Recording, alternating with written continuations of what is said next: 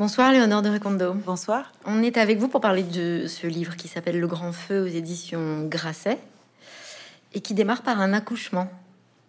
C'est un accouchement aussi ce livre d'une certaine façon? oui, je pense que tous les livres, c'est la naissance, c'est la naissance d'un livre en tout cas. Euh, et, Mais même pour votre personnage, non? Pour mon personnage, oui, je, voulais écrire sa vie entière, donc il m'a semblé euh, juste de démarrer par, euh, par, par cette naissance, par sa naissance et aussi par euh, la singularité que pouvaient être les naissances à cette époque-là, c'est-à-dire quand même les difficultés, les, inquiétudes. Et cette femme, euh, Francesca, qui va accoucher d'Hilaria, sa sixième enfant, a déjà perdu trois enfants en, couche. Donc c'est euh, ces moments comme ça, évidemment délicats et exceptionnels que sont, que sont les naissances. Euh, et, oui, j'ai déjà écrit une autre scène d'accouchement dans un livre précédent, dans, Amour, mais qui arrive au, mi-temps du livre. Et là, c'était vraiment le début de la vie d'Hilaria, c'est sa naissance. On peut dire aussi que c'est un livre sur le désir et l'émancipation? On peut dire ça. On peut dire que le, le, en tout cas, ce qu'elle va chercher dans, dans la musique euh, comme possibilité d'expression d'elle-même, euh, et, de, dépassement, je dirais. Donc c'est une forme d'émancipation euh, de son esprit, mais aussi de dépassement d'elle-même par l'exercice de cette pratique euh, musicale dans cette communauté où elle est quand même recluse pour, pour apprendre à jouer de, cet instrument. Donc oui, je dirais émancipation. Il y a quelque chose de l'ordre de la prison dorée quand même dans cette piéta. Alors, alors, euh, prison dorée, en tout cas, euh, peut-être pour, la, pour la resituer pour, euh, pour celles et ceux qui, n'ont pas, pas lu le livre, c'est un, une, une, institution. Il y a quatre institutions de ce type à Venise. la particularité de celle de la Pietà, c'est qu'elle n'accueillait que des filles et qu'elle ouvre au XIVe siècle et qu'elle est toujours, toujours en activité aujourd'hui. Euh, euh, elle, accueille encore aujourd'hui, c'est un centre d'accueil pour euh, femmes mineures et, isolées. Donc, elle avait cette particularité de sauver quand même les, jeunes enfants et les, orphelines et les, filles que, que, les, que mères ne pouvaient pas garder, et donc elle plaçait dans l'institution.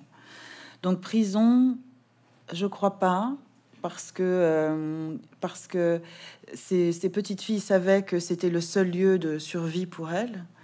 Euh, c'était quand même une possibilité de, Elles étaient nourries, logées, alors évidemment avec un, règlement strict, même si euh, Venise à l'époque était une république, contrairement à d'autres villes, quasiment toutes les autres villes d'Italie qui étaient sous la tutelle du pape et du Vatican. Venise est républicaine c'est le Doge qui la, dirige, et donc ce sont des, institutions républicaines. Ça, c'est quelque chose qui, m'intéressait aussi de voir comment, au fil des siècles, une euh, ville peut, euh, peut s'occuper euh, de, de ces classes les plus défavorisées, et, aussi des filles qui sont très très peu instruites à cette époque-là, et donc de leur donner la possibilité d'apprendre la musique, c'était évidemment euh, la possibilité de, vivre et, de grandir dans de bonnes conditions.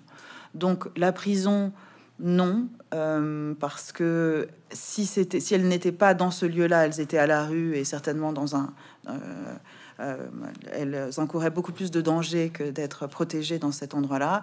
Après, les règles étaient, oui, extrêmement, extrêmement dures. Donc, il y a quelque chose de doré dans cet endroit qui est celui d'une d'une chaleur, d'un réconfort qu'elles y trouvent, d'une instruction aussi. Mais de la contrainte aussi, quand je dis prison, c'est parce qu'il y a ce mm. côté. Et finalement, il y a beaucoup de symboliques dans votre livre qui se, qui se font écho euh, entre, entre elles, mm-hmm. euh, et notamment celle-ci, parce qu'il est, il est question de la contrainte, de la morale, de la conduite.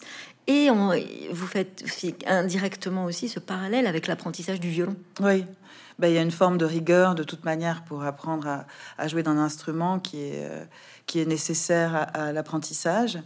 Euh, ces, ces, institutions, elles, elles fonctionnaient, donc elles étaient laïques, mais elles fonctionnaient, le règlement était calqué sur ceux des, couvents. même si en 1700, donc cette, mon, livre se, passe entre 1699 et 1715 en, gros.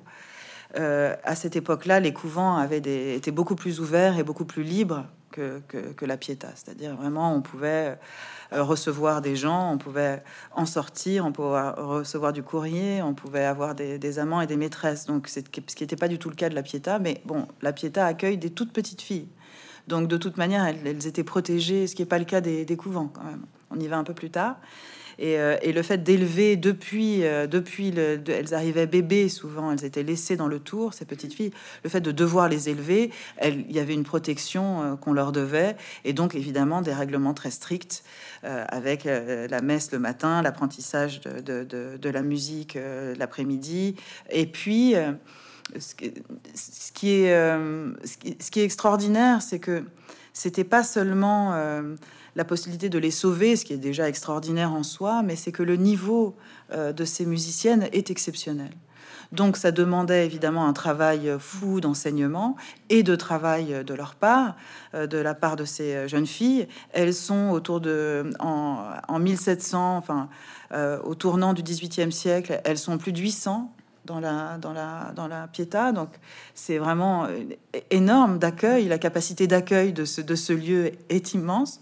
Euh, moi, ce qui me fascine aussi, c'est d'imaginer euh, euh, toutes les salles de travail et, le bruit qu'il devait y avoir de, musique entre les donc tous les instruments étaient enseignés les instruments à cordes les instruments avant les claviers et aussi un chœur. C'était d'excellentes chanteuses. Donc ça devait être une sorte de ruche comme ça bourdonnante fabuleuse et, euh, mais bon, oui, pour pouvoir de toute manière être musicienne euh, euh, professionnelle, il faut c'est beaucoup de c'est beaucoup de rigueur. Pour pouvoir tenir ces 800 filles, il fallait évidemment aussi de la rigueur pour ces, toutes, pour ces bébés aussi, puisque vraiment elles arrivaient bébés, donc euh, les élever, d'abord une pouponnière, ensuite elles changeaient d'endroit euh, pour, pour grandir. Il y avait toutes, toutes, toutes ces femmes qui s'occupaient des, donc toutes les nourrices aussi qui, qui venaient pour, pour les élever. et et aussi dire que Venise euh, en 1700, c'est euh, une ville extrêmement euh, foisonnante, qu'elle est partagée la moitié du temps entre le carnaval et l'autre moitié entre le carême. Donc les périodes de carnaval, c'est six mois de six mois de l'année. on connaît aujourd'hui, c'est le mois de février fou avec les, les, les capes, les déguisements, la possibilité d'aller partout. Donc c'était vraiment pendant six mois et euh, avec tous les, opéras et les théâtres ouverts pour, euh, accueillir cette vie vénitienne très artistique, très riche. Et, euh, et aussi beaucoup beaucoup de compositions. Les, compositeurs venaient, écrivaient. À l'époque, on n'écoutait que la musique de ses contemporains. On n'allait pas à l'opéra écouter du Mozart. Enfin bon, Mozart certainement pas puisqu'il était pas né, mais je suis pas sûre que Monteverdi était vraiment encore joué à l'époque. C'est-à-dire on allait à l'opéra écouter Vivaldi, Scarlatti, tous les, tous les Vénitiens qui étaient là. Donc ils étaient obligés de fournir énormément de musique. Ils, écrivaient, ils écrivaient, ils écrivaient beaucoup de musique. Euh, donc ces périodes de, carnaval duraient deux mois. Elles étaient entrecoupées de périodes de carême, où euh, pendant carême, on ne pouvait pas aller. Tous les opéras et tous les théâtres étaient fermés. Et le seul endroit pour écouter de la musique, c'était les églises. Et c'est là que ces hospédales y jouent un rôle euh, extrêmement important. C'est que ce sont les donc pendant Carême, ce sont les très hauts lieux de la musique. Les compositeurs qui n'ont plus de lieu et de, scène pour, euh, pour que leurs pièces et leurs morceaux de musique soient joués, ce sont les, les, églises qui les accueillent et la Pietà. Et donc le niveau, c'est ça aussi, l'émulation vénitienne, artistique vénitienne, fait que euh, dans ces églises euh, qui accueillent pour le carême euh, la scène musicale vénitienne, le niveau est exceptionnel. Et Vivaldi, qui pendant le carnaval écrit, pendant les périodes de carnaval, écrit des opéras, va écrire des œuvres sacrées, sublimes pour, pour ces jeunes filles. Donc c'est tout ça, je trouve, qui fait qu'elles étaient obligées de, de vraiment d'avoir un niveau très élevé. Alors bon, quand même, je pense qu'il fallait avoir la chance d'aimer jouer d'un instrument, parce que c'est vrai que l'enfermement, quand on déteste jouer du violon, qu'on est obligé d'en jouer, ou alors qu'on chante faux, et que donc, enfin, tout ça devait pas, bon, ça devait pas être tout le temps très agréable.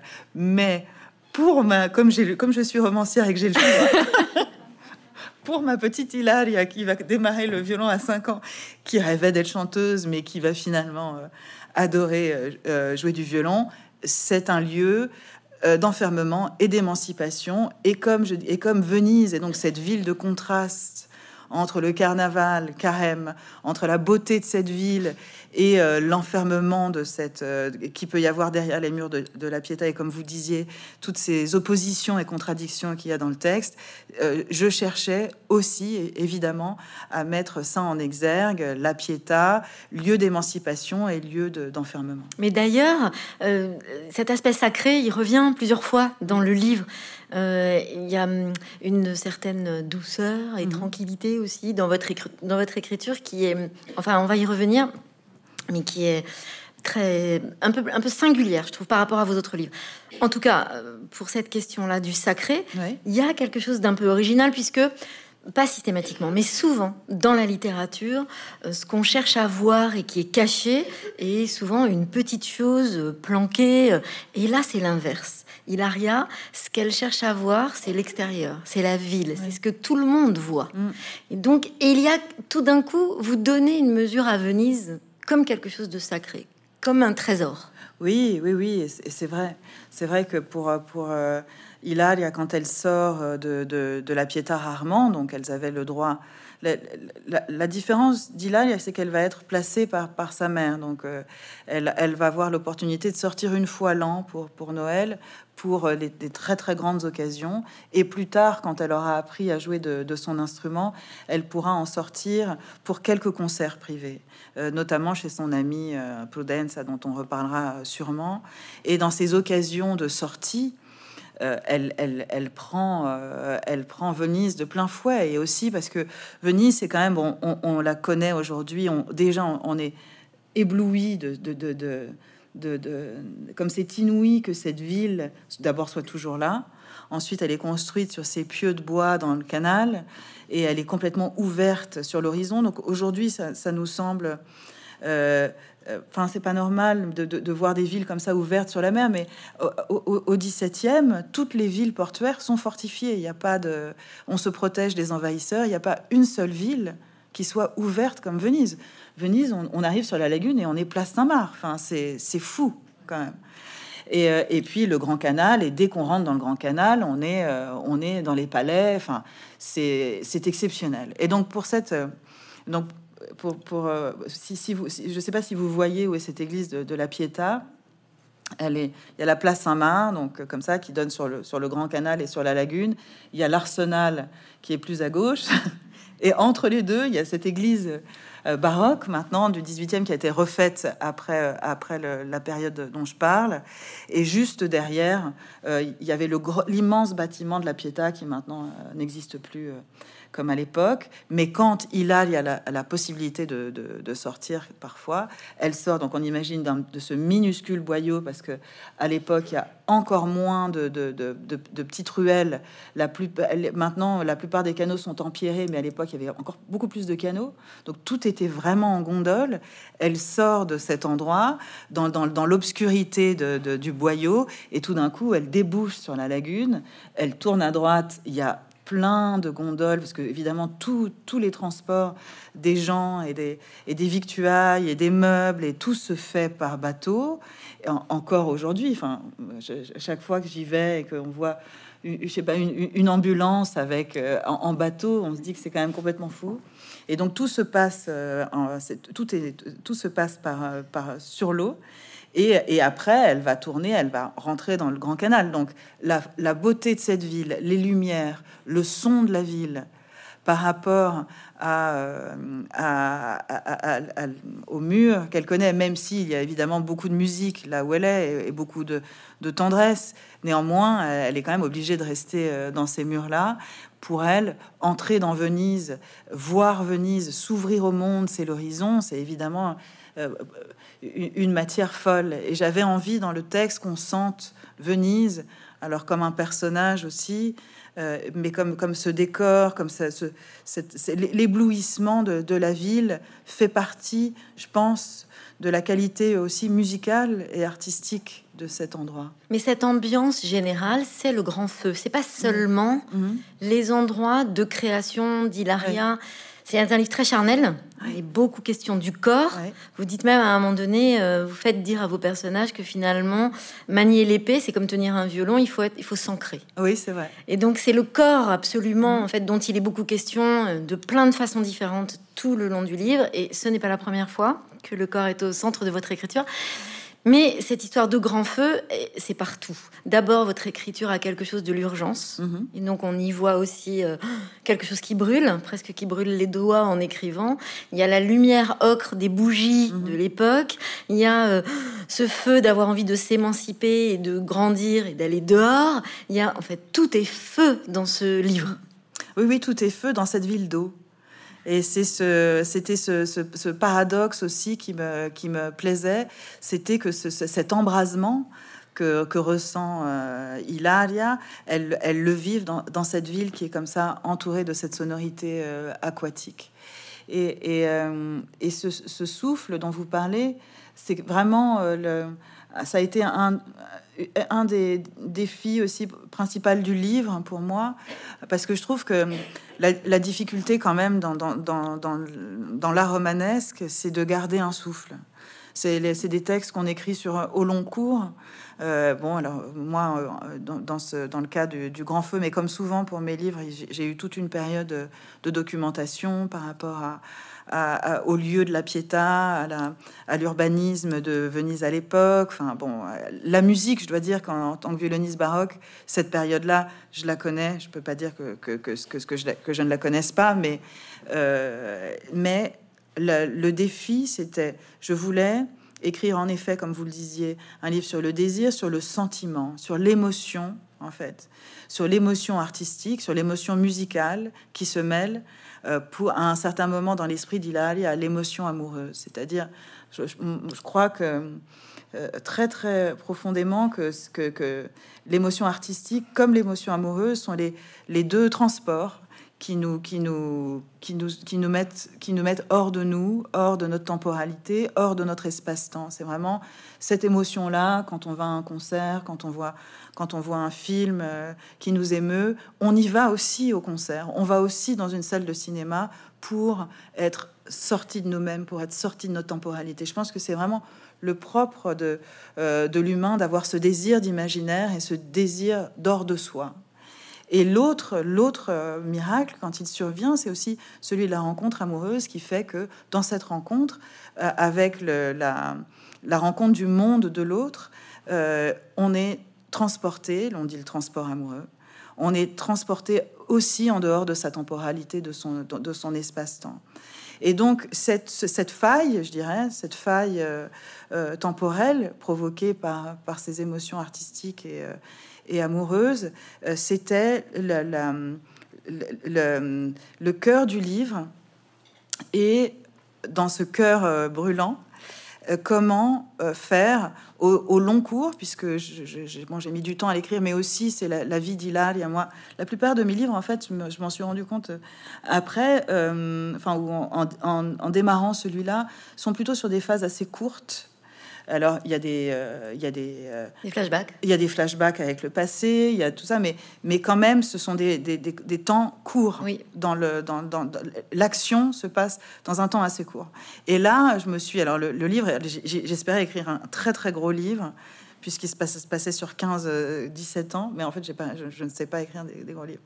Donc, le, donc, mais quand même, pour moi, il y avait cette, cette, ce, ce, défi aussi d'écrire un, long temps euh, de, la vie de quelqu'un, d'un personnage, et dans ce long temps, euh, de réussir à ce que le souffle euh, du, départ reste. Donc cette forme d'urgence dont vous parlez, d'ardeur aussi, de feu comme ça, je voulais qu'il soit aussi là dès le départ pour que le cœur du livre, qui est celui de, l'émotion euh, dont, on parlait, euh, soit aussi dans que ça se ressente aussi dans la langue, dans cette dans, dans une forme de vibration particulière de la langue. Et c'est vraiment le cas. Merci. En fait, c'est un livre assez euh, haletant mm. où on a même l'impression que ça s'accélère au fur et à mesure. Et donc, c'est vrai que l'émotion à laquelle on pense, c'est une forme d'impatience. D'accord. De, grandir, enfin moi, oui, hein. mais oui, très bien. De, grandir, de, savoir, de mieux en mieux euh, jouer, de d'être pleinement dans la vie. Enfin, il y a quelque chose comme ça d'assez saisissant. Et en même temps, vous le disiez tout à l'heure, c'est intéressant parce que cette espèce de progression comme ça, c'est pas la première fois qu'on arrive aussi, alors d'une autre façon dans vos livres précédents, mais c'est pas la première fois qu'on se frotte à cet âge qui est celui de l'adolescence, mhm. Qui est celui de la petite fille qui devient une jeune femme, mhm. qui est cette période euh, tout d'un coup de transformation à la fois corporelle et en même temps de vivre sa vie. Il y a même un passage dans ce livre-là où une des nourrices se rend compte que, ben, à nouveau, les, jeunes, les petites filles qu'elle a accompagnées vont partir et ne pas rester avec elle.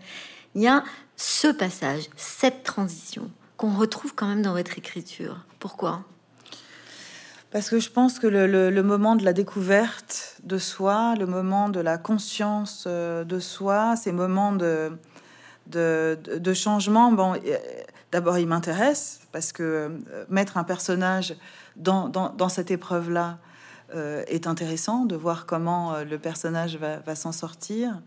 Je trouve aussi que ce sont des moments très romanesques, pour parler purement et simplement de la, de, la trame euh, du livre et de la technique. Euh, je, trouve que là, ces moments de changement, de déplacement, en fait, de déplacement intérieur, sont extrêmement riches parce que euh, ça convoque, ça, convoque beaucoup de choses.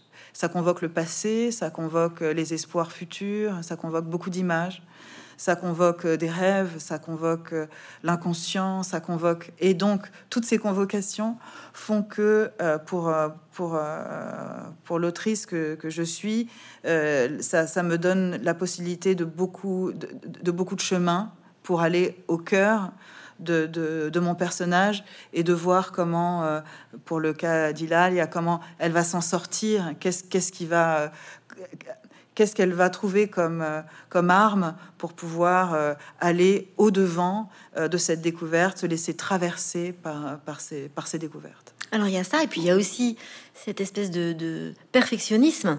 Euh, là, en l'occurrence sur le violon, mhm. mais ce n'est pas la première fois que vous créez un personnage, une jeune femme, adolescente, qui va s'efforcer d'être la meilleure quelque mhm. part, et qui a des rapports euh, distants avec sa mère. Distant avec sa mère, oui, c'est vrai. D'une façon ou d'une autre. Oui, oui, bien sûr, bien sûr, oui, comme dans, dans, Revenir à toi. Euh, euh, Magdalena, euh, la, mère de Magdalena avait disparu pendant, pendant 30 ans et elle la retrouvait euh, et elle s'était élevée grâce, grâce au théâtre et grâce aux mots des autres. Elle, elle, arrivait à, petit à petit à trouver le, le chemin des siens. dans, dans, alors bon, je crois que de toute manière, bon, c'est certainement parce que j'y mets de, moi-même, mais mon, apprentissage du violon et la discipline euh, nécessaire à, l'apprentissage des, instruments à cordes. Et c'est quelque chose que moi je fais depuis, euh, depuis toute petite. Euh, j'ai commencé quand j'avais 5 ans, comme, comme il a, et ça j'avais envie de parler de ce que c'est qu'un apprentissage précoce. Qu'une rigueur, une discipline précoce, mais je trouve ça formidable hein, parce que ça, ça structure l'esprit et ça, ça aide à, enfin, euh, le, dépassement de soi euh, quand il est euh, là assez tôt dans, dans, enfin, je pense que tout est du travail en fait. C'est donc, et pour, pour, pouvoir jouer d'un instrument, il faut travailler. Pour pouvoir écrire un roman, il faut travailler. Et, et, et, ça, c'est important. Je pense la, notion de, de, travail et de discipline et de rigueur qui n'empêche pas, c'est une forme d'austérité évidemment quand je dis ça, mais qui n'empêche ni la fantaisie, ni la folie, et peut-être sont les, justement les, excellents supports à, la fantaisie, à l'inspiration, à, une liberté prise. Euh, le, vrai travail du violoniste, c'est d'accueillir. Je crois que c'est pareil en littérature, mais c'est peut-être plus flagrant euh, pour les, musiciens. Le vrai travail euh, de, l'instrumentiste et du danseur, enfin, des, métiers de la scène, c'est quand même d'avoir une telle maîtrise de son corps qu'on peut, se permettre de l'oublier. Et c'est, voilà. Et c'est tout le problème et tout le travail, c'est une connaissance profonde pour, pour oublier, pour pouvoir euh, dépasser cette connaissance profonde. Mais si on ne le connaît pas, on ne dépasse pas. Et je crois que euh, la littérature, enfin en tout cas, moi je suis rentrée en littérature parce que peut-être je ne connais qu'un seul chemin qui est celui-là. Mais je suis entrée en littérature avec cette idée-là du travail, c'est-à-dire vraiment euh, d'une attention très particulière aux mots, au, matériel euh, de la langue, qui évidemment euh, jaillit d'une forme d'inspiration, enfin je veux dire, de, moi-même, dans une forme de spontanéité, mais qui néanmoins, au préalable, il y a beaucoup de, il y a beaucoup de travail, beaucoup de documentation, etc. J'ai l'impression que ce n'est que quand j'ai accumulé assez d'informations, euh, qu'elles soient documentaires, historiques, sociologiques, euh, politiques, euh, tout ce qu'on veut, sur mon sujet, et que par ailleurs j'ai rempli des carnets sur qui sont mes personnages, d'où ils viennent, comment ça se passe, comment ils ont grandi, qui sont les parents, enfin, foule d'informations qui finalement ne vont peut-être pas du tout apparaître dans, dans, mes livres, mais qui sont une forme de masse. Et cette masse, même si on ne la lit pas, je pense qu'on la sent. Elle est, elle est, ce, elle est tout ce qui est autour du livre, toute cette matière euh, invisible qui donne euh, l'épaisseur euh, au personnage, l'épaisseur au discours, l'épaisseur à la pensée et la possibilité d'une échappée poétique. On ne s'échappe pas d'un endroit si on si n'en sort pas. Enfin, il, me faut un lieu de départ pour pouvoir euh, m'en échapper. Et pour la musique, c'est la même chose? Oui, c'est la même chose. C'est-à-dire qu'on est obligé, quand on est musicien, d'avoir une telle maîtrise, de, mais très simplement de son corps, de ses bras, de, la partition qu'on joue. Si, si on n'est pas, si, on n'est pas en pleine possession de ça, euh, alors on ne peut pas se détendre. Euh, alors on peut pas laisser, se laisser tout à fait traverser et se laisser c'est complètement emporter par ce qu'on doit dire. Et je suis sûre qu'un comédien sur scène, c'est pareil s'il y a une angoisse sur le texte, s'il ne sait pas tout à fait où il va, si, enfin, y a ces craintes-là empêchent, empêchent la liberté. Euh, et pour être, euh, oui, moi je pense que, que, pour être tout à fait libre euh, pour jouer un, morceau de musique, il faut que je, que, que je sache exactement ce qui m'entoure. Et si, et à partir du moment où il y a cette maîtrise-là, mais dans le bon sens, dans le sens de la, de la maîtrise, de l'excellence et pas de, pas de, pas de la contrainte mais de la connaissance, euh, s'il y a, euh, alors, alors il est possible d'oublier. Et ce qu'on vient écouter euh, dans un concert, je crois, c'est justement la possibilité pour un être d'être complètement libre dans ce qu'il dit, d'être complètement libre dans le texte qu'il dit, dans la musique qu'il interprète. Et pareil, je pense que c'est pareil pour un, quand on lit un livre. Les livres qui nous embarquent sont, sont les livres euh, où, euh, qui s'échappent, justement, qui, qui, qui, qui s'échappent du temps, qui s'échappent de leur, de leur espace, qui s'échappent de leurs contraintes. Et, euh, et c'est pour ça que moi, j'ai une, une un, amour extrêmement profond pour, pour la poésie. Parce que je pense que c'est dans... Alors là, on est dans le cœur et dans le noyau même de, de la littérature. Et ce rapport à une forme d'excellence, mhm. finalement, pour pouvoir être plus créatif, change les rapports dans une famille? Euh, Alors, je, dans, dans, les rapports, alors je, je, peux parler et, de, et de, de, mon côté, de mon expérience personnelle et, et d'Hilaria, mais je vais d'abord parler de mon personnage de roman. Hilaria, oui, parce que comme sa mère euh, veut un autre destin pour elle, et que, euh, euh, que le sien, c'est-à-dire le sien étant euh, de, celui des femmes de l'époque, c'est-à-dire et, elle n'est pas, elle, n'est pas issue d'une classe défavorisée, elle n'est pas issue d'une femme, d'une femme, d'une famille très riche, mais sa famille, ils sont des, négociants en tissu, donc je dirais que c'est la classe moyenne vénitienne de l'époque. Il y a beaucoup de marchands et, beaucoup de marchands de de tissu à, Venise, mais la mère n'est pas instruite. La mère, elle s'est mariée, elle a travaillé avec son mari, comme, comme le font toutes les femmes de l'époque, ou alors elles entrent au couvent. Donc, elle, mais elle espère pour sa fille Francesca une, une, une émancipation et une connaissance, une élévation hein, intellectuelle et spirituelle qu'elle n'a pas trouvée. Et donc, quand elle va, elle, enceinte, avec son mari, écouter un office de Pâques euh, à la Pietà, elle, tout d'un coup, elle se dit Je veux que ma fille ait ce destin-là. Alors, évidemment, c'est écrasant pour l'enfant, parce que en plus, le prix à payer est assez cher, puisqu'elle est placée et qu'elle ne pourra voir euh, dans, la Pietà et qu'elle ne pourra voir sa famille qu'une fois l'an mai.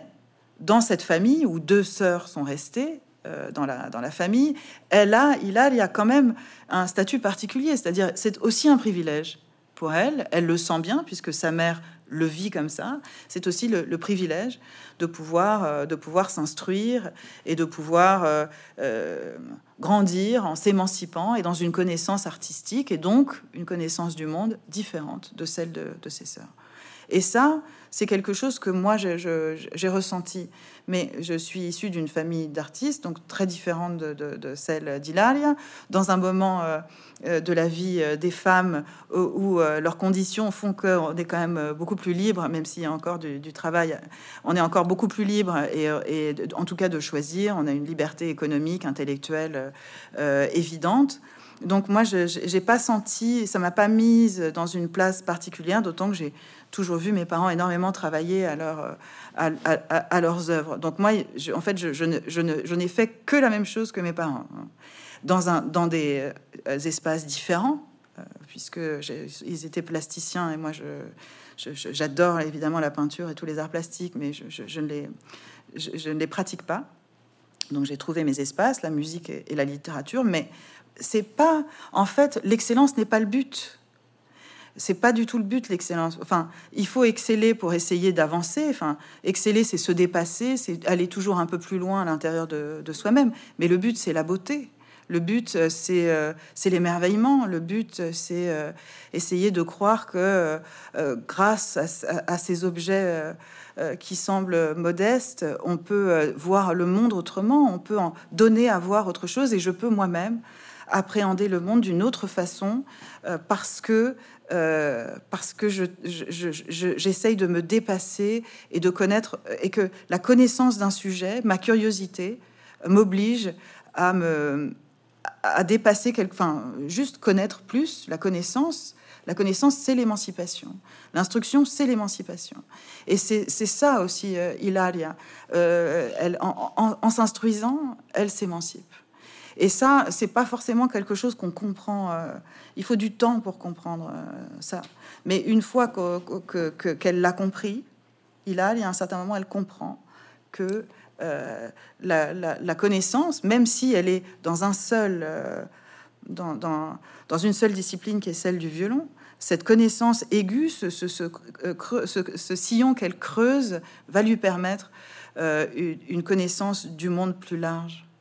La beauté, cette recherche de la beauté, c'est aussi pour atténuer la mélancolie. Il y a une phrase qui dit ça dans oui, Je, crois que je dis euh, certains soirs, la, beauté désarme. Non, la beauté certains soirs désarme la mélancolie. Je vais vous le dire. Est-ce que j'arrive à me citer correctement Peut désarmer la mélancolie. Peu, ah voilà, ah ah mieux. Parce que vous avez travaillé longtemps, donc. Ouais, j'ai beaucoup travaillé cette phrase. Ça, bah voilà. Non, non, mais c'est vrai en plus. Enfin, c'est vrai pour moi. Donc viser la beauté pour cette raison-là aussi? Oui, bah parce que la, beauté, c'est un, c'est un, c'est, euh, ça, ça, désarme la mélancolie parfois. On est, enfin, je peux penser aujourd'hui euh, de dire que le monde euh, nous percute de sa violence, c'est peu, c'est peu de le dire. Le, mais que croire encore à la beauté peut désarmer. Alors, je vais juste dire désarmer. Euh, oui, croire à la beauté peut désarmer. Il y a autre chose aussi qui est intéressante dans votre livre, c'est euh, donc c'est tout le rapport à la composition, puisque Hilaria ne fait pas seulement que jouer du violon. Euh, là où elle excelle, elle se différencie un peu des autres. Et là, on lui devine un charisme particulier, une présence. Mhm. Je disais tout à l'heure que le livre est très charnel. on lui devine une présence naturelle impressionnante d'une certaine façon. Et il y a deux pages dans lesquelles vous décrivez aussi finalement un univers j'ai envie de dire, polluant autour de la création, de la représentation, de jalousie, de rivalité, de, de, difficultés, etc. Ça, ça n'a pas changé? Non, ça, ça change pas, je pense. Et, j'avais aussi envie de montrer cet envers du décor parce que euh, euh, Vivaldi, euh, elle devient Hilaria devient la, copiste de, Vivaldi. Et ça, c'est quelque chose dont, je voulais parler, cette petite entreprise qu'est d'être compositeur à l'époque. Donc Vivaldi, comme je disais, à un certain moment, il a, enfin, au moment où il enseigne à la Pietà, là, dans les années 1710, euh, il, il a aussi, il, est, il, dirige un, un, opéra. Il est impresario, comme on disait à l'époque. Donc, il est impresario du théâtre Sant'Angelo. Euh, où il y a des, beaucoup d'opéras. Et le fait d'être, il n'est pas seulement compositeur, mais impresario veut dire euh, euh, les, contrats avec les, avec, les, avec les chanteurs, les décors, les musiciens, les machinistes, enfin, vendre les places, faire la publicité, enfin, tout ce, qui est, tout ce que fait un directeur de, théâtre. Donc, imaginons cette, cette charge, plus la charge euh, de décomposition, puisque ce sont aussi ces œuvres euh, qui sont jouées, donc énormément de travail, la folie de travail. Et en plus, les cours de violon à la Pietà, fournir de bon. Donc on imagine bien que euh, il n'avait pas le temps de tout faire lui-même, et aussi d'un point de vue très pratique, les, les photocopieuses n'existant pas en 1710, pour pouvoir jouer la musique de, de, Vivaldi, les élèves, elles recopiaient en fait. Donc ils donnaient le conducteur, c'est-à-dire la partition avec toutes les voix, euh, les unes sous les autres, comme ça, comme la partition du chef d'orchestre, et euh, les petites mains, ces petites mains, comme elles faisaient toujours, et comme moi-même je l'ai fait euh, parfois, recopiaient les parties séparées pour pouvoir, pour pouvoir les jouer.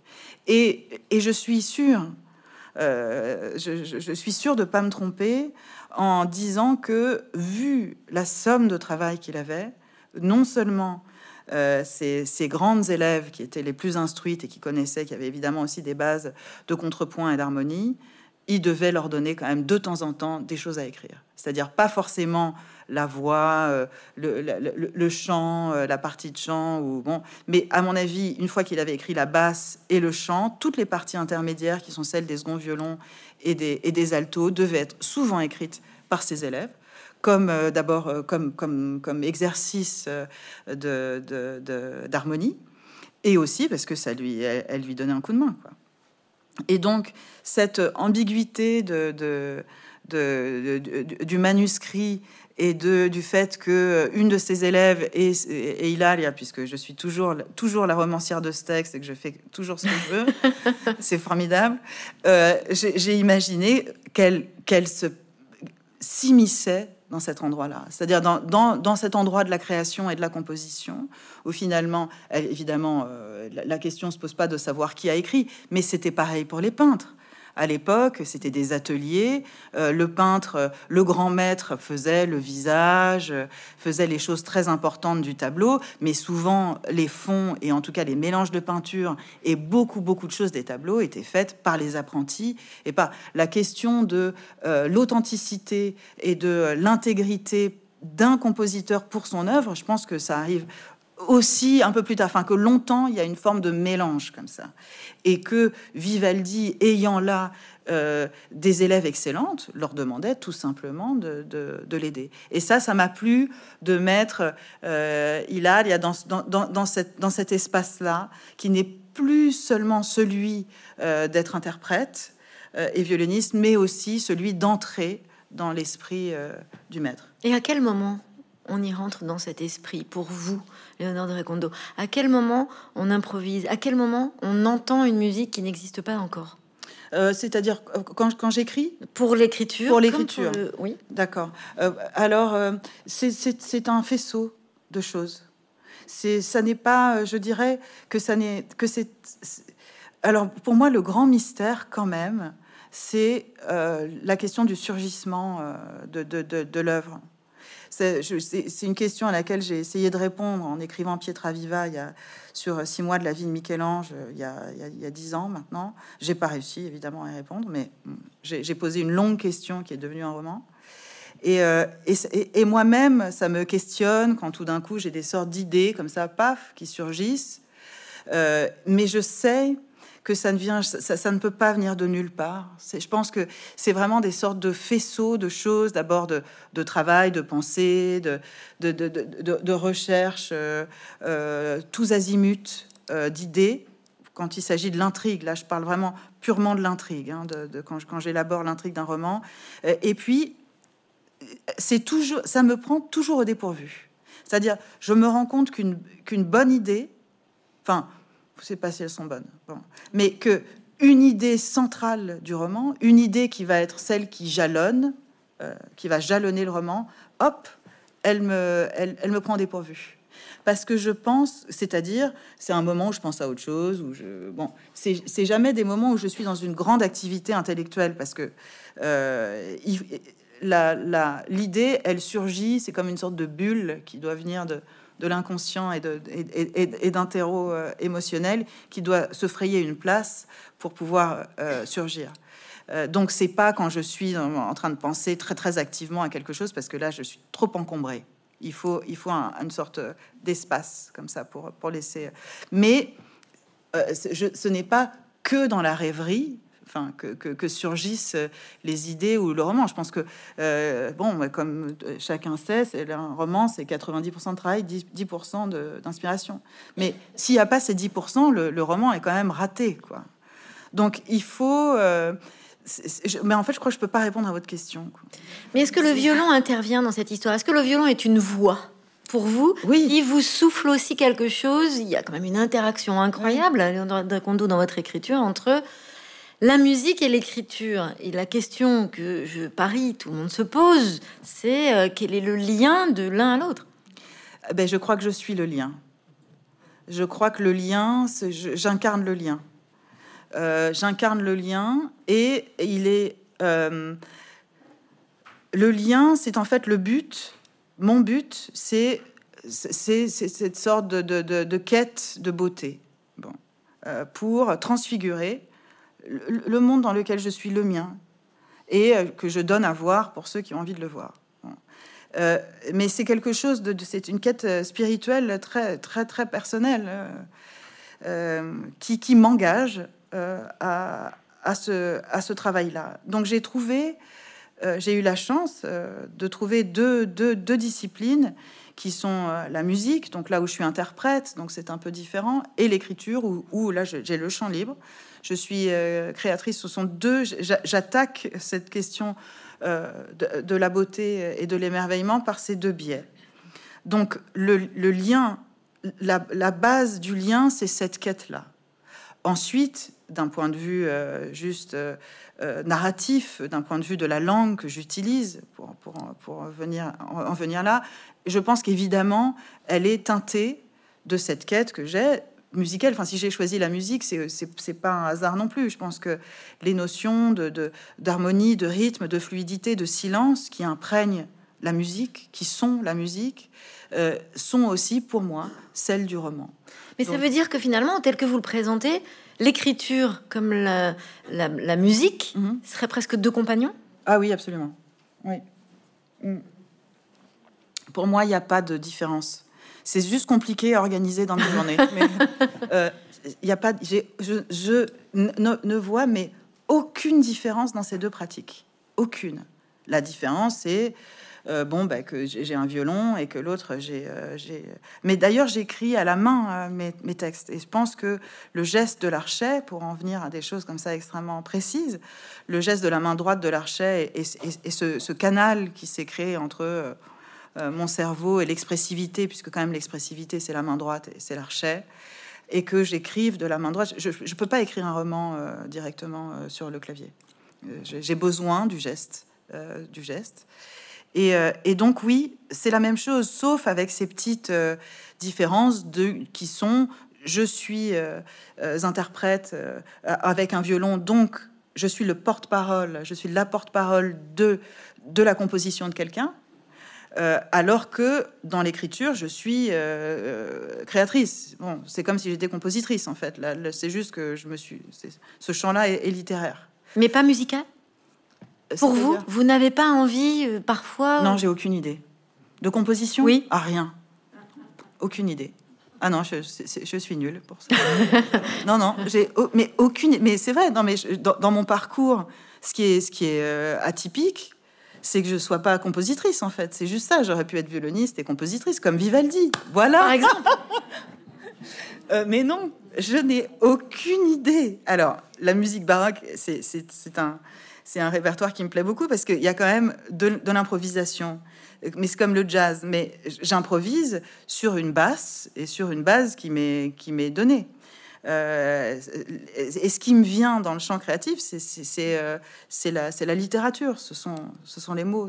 Mais c'est vrai que c'est un peu, c'est ça qui est atypique dans mon, dans mon chemin.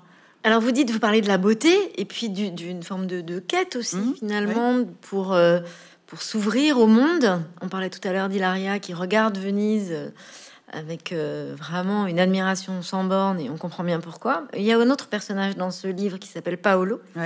Qui n'est pas moins ambitieux de pouvoir vivre sa vie et parcourir le monde. Et là, on rentre dans un univers plus géographique, mmh. un univers plus masculin aussi. Je parlais d'épée tout à l'heure, en tout cas pour l'époque. De la même façon, il y a ce feu pour euh, se dépasser et aller ailleurs. Et ce qui les lie tous les deux, euh, on va le découvrir, ça va être un sentiment amoureux qui est relié par un ruban. Il y a quelque chose de Jean de Florette dans cette histoire. Oui, c'est vrai. Alors, euh, en revoyant le film de Jean de Florette, je me suis dit, waouh, en fait, j'ai copié Pagnol. Non, j'irai pas jusque-là. non, non, mais c'est vrai. Mais le ruban, c'est le lien. Parce que, juste pour finir, il n'y a pas que ce ruban-là. Il y en a, il y a d'autres rubans dans votre écriture, notamment un bleu. Enfin, il y a quelque chose. C'est quoi le ruban pour vous? C'est quoi le ben, Alors pour pour, objet? pour, euh, celles et ceux qui n'ont pas lu, euh, les, ces jeunes femmes quand elles jouaient, elles faisaient leur, leur concert, elles étaient donc elles avaient cet uniforme blanc et euh, elles, revêtaient une ceinture rouge, un ruban rouge. C'était leur tenue de concert, ce, ruban rouge. Et euh, Paolo, un, jeune homme, va tomber fou amoureux d'Hilaria et il va réussir à lui prendre ce, à lui, à lui voler ce ruban à un certain moment. Euh, et il va se ceinturer avec. Alors, pour moi, le ruban, c'est le lien, enfin, au propre comme au figuré. C'est-à-dire, le ruban, dans ce cas-là, incarne l'objet de l'amour. Euh, il incarne Hilaria sur le corps de, Paolo. Et cet amour qu'ils vont vivre, qui n'est, qui, il va y avoir une rencontre, mais ça n'est pas du tout euh, un amour euh, charnel, c'est un amour adolescent, idéaliste, euh, qu'ils vivent en parallèle. D'abord parce que elle, d'abord pendant longtemps, elle se rend pas compte qu'il est amoureux d'elle. D'abord, elle, elle est recluse derrière les murs de la Pietà, donc il risque pas de se passer grand chose. Et lui, il est dans, ce désir fou dont vous parliez, de lui aussi d'émancipation, en tout cas de sortir de ce palais, de sortir de là. Et lui, il a été, alors ils sont tous les deux, Ilaria et Paolo, écrasés un peu par les attentes euh, des, des, générations précédentes. Lui, il est un peu écrasé par cette grandeur de Venise déchue. Et on lui a dit, on lui a beaucoup parlé, son père et son grand-père lui ont beaucoup parlé de la grande Venise. Et il rêve de reconquérir, et si ce n'est de reconquérir, en tout cas de garder euh, les territoires qui restent, qui sont encore vénitiens et qui se sont réduits en peau de chagrin autour de 1700. Il reste notamment une île, une petite île euh, qui s'appelle Tinos, et il rêve d'aller à Tinos et de c'est un des derniers bastions vénitiens et, de garder de garder cette île. Donc cet amour qu'il vit finalement, cet amour-là lui donne l'énergie pour vouloir partir. Étonnamment, ça n'est pas un amour qui, où il désire rester avec elle, il désire revenir, mais en tout cas, ça lui donne cette force pour partir. Mais quand même, pour avoir cette force, il a sur lui quelque chose d'elle qui, qui, ne le quitte pas et qui est à, à, l'insu de tous. C'est-à-dire, ce ruban est évidemment caché sous sa chemise. Personne ne sait euh, qu'il est, qu'il est ceinturé avec. Parfois même, il le serre très fort. Et, euh, et c'est, son secret à lui. Et c'est cette présence et c'est, euh, c'est sa manière d'être en présence euh, d'Hilaria. Alors à nouveau, on est bien entre ce lien que vous décrivez mhm. très bien, qui est celui de l'amour et de la musique qui pousse à une forme de dépassement. Et des rubans, il y en a un autre, on n'en dira pas plus, mais il y a un autre fil qui lui est bleu, qui existe aussi dans mhm. ce livre. Et c'est pareil, il y a beaucoup de symbolique sur mhm. ce fil et sur l'attachement. Hein. Euh, mais ma dernière question, parce que bah, pour le coup, c'est le temps qui passe oui. fil là. Oui, c'est vrai. Ma dernière question, c'est que finalement, ce dont on se rend compte en lisant ce livre, Léonard Condo, c'est que la seule chose à laquelle les personnages, comme les gens dans la vie, sont le moins préparés, c'est bien l'amour? Ah bah oui, c'est c'est l'inattendu. C'est-à-dire tout le monde attend l'inattendu. Mais euh, et, c'est. Euh, Mais vous vouliez écrire sur ça? Je voulais écrire sur ça. Je voulais écrire sur le sentiment amoureux. Je voulais écrire. Donc je dis, j'accentue le mot sentiment pour ne pour dire oui, c'est un livre sur le désir, mais c'est surtout euh, un, livre sur l'émotion amoureuse. Cette première découverte dans la vie quand on est adolescent et qu'il y a ce, cette question du premier amour brûlante, comme un grand feu, comme un grand feu, où on est euh, projeté en dehors de nous, où tout d'un coup il y a ce, cette réalité du monde qui nous traverse, ce miracle du monde qui nous traverse, qu'est l'amour, et cette, immense euh, découverte que c'est pour, euh, pour l'un et l'autre. Merci Léon Merci à vous. Merci.